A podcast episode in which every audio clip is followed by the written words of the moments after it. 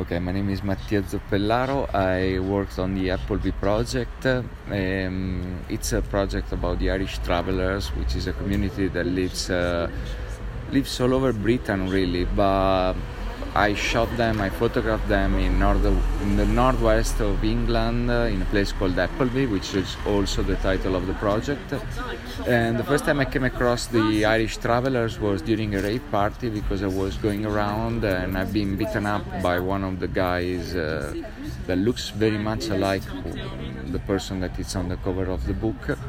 He just came out of one of the corner and uh, he beat me up basically punched me and he stole my wallet.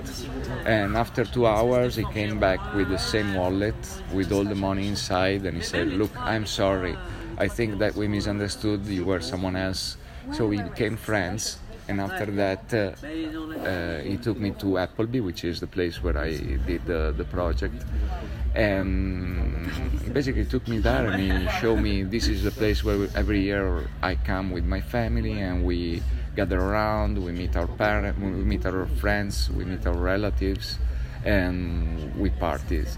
So for me, it was like uh, love at first sight because it was uh, something, uh, the beginning of this project where I I started to shoot this uh, gypsy community, and I really like the paradox that creates uh, in the sense that they are nomadic people, but at the same time they have a really strong sense of tradition. So they yeah. always come back in the same place. Uh, to meet the same people, uh, and that's what really struck me about them. That they, they really have the this feeling of heritage, uh, the it's something that is kind of lacking in our society nowadays. That I don't know. I mean, like uh, men. Uh, it's like a freedom in your exhibition. To go out uh, with the same people uh, and like for example a couple they, they, they stay together for the whole life they never have like betrayal uh, and then of course they don't have divorce because they're religious people so they don't believe in divorce and it is something that is kind of lacking. There is not something like that in our society.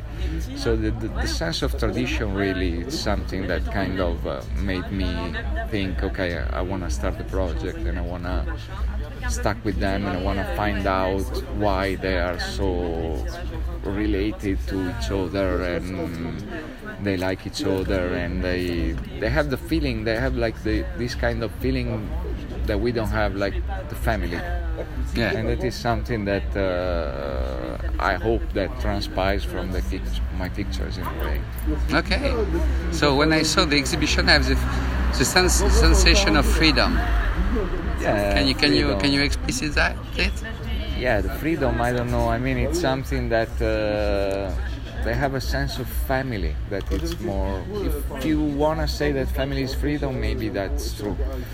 But on the other hand also family sometimes can mean like a burden can mean like uh, you are uh, it, it, can be too much in a way. It, but that is something that I found that it was a, a novelty, that it was something new to me, like this sense of uh, this, like really young kids that they were wearing the same clothes that their grandfather was wearing and their grandfather gave it to their father and their father gave to them and they, they're gonna give it to their son. So it's uh, it is that that were it really struck me. And also i mean their pride they they're being elegant without the effort of being elegant yeah. in a way. So they were like uh, naturally elegant.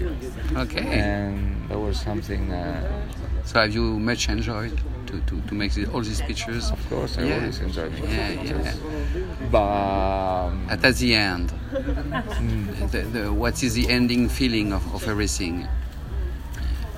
What do you mean? You mean uh, at the end, uh, when you make all these photographic portraits, beautiful, uh, poetic moments, uh, you, in what kind of feeling are you? Um, I'm always like in my feeling is always like I'm doing the right thing in a way because it's something that I I don't know I, I like so uh, for me this project is finished Okay. So in a way, I'm now I'm looking, I'm working on something else, but. Um,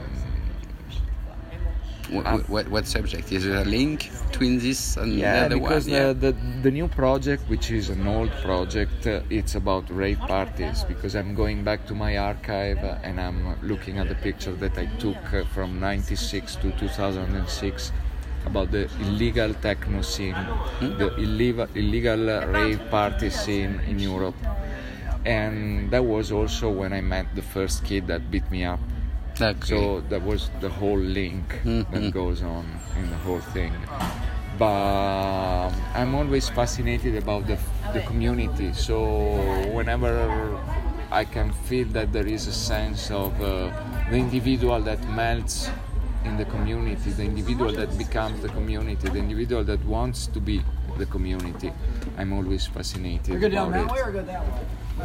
So it is. Uh, it is the, the, the main thing in a way that kind of drove me to the project. I like the community, I like the, the, the group, Okay. okay. which is always uh, being forced into something. Where you come from?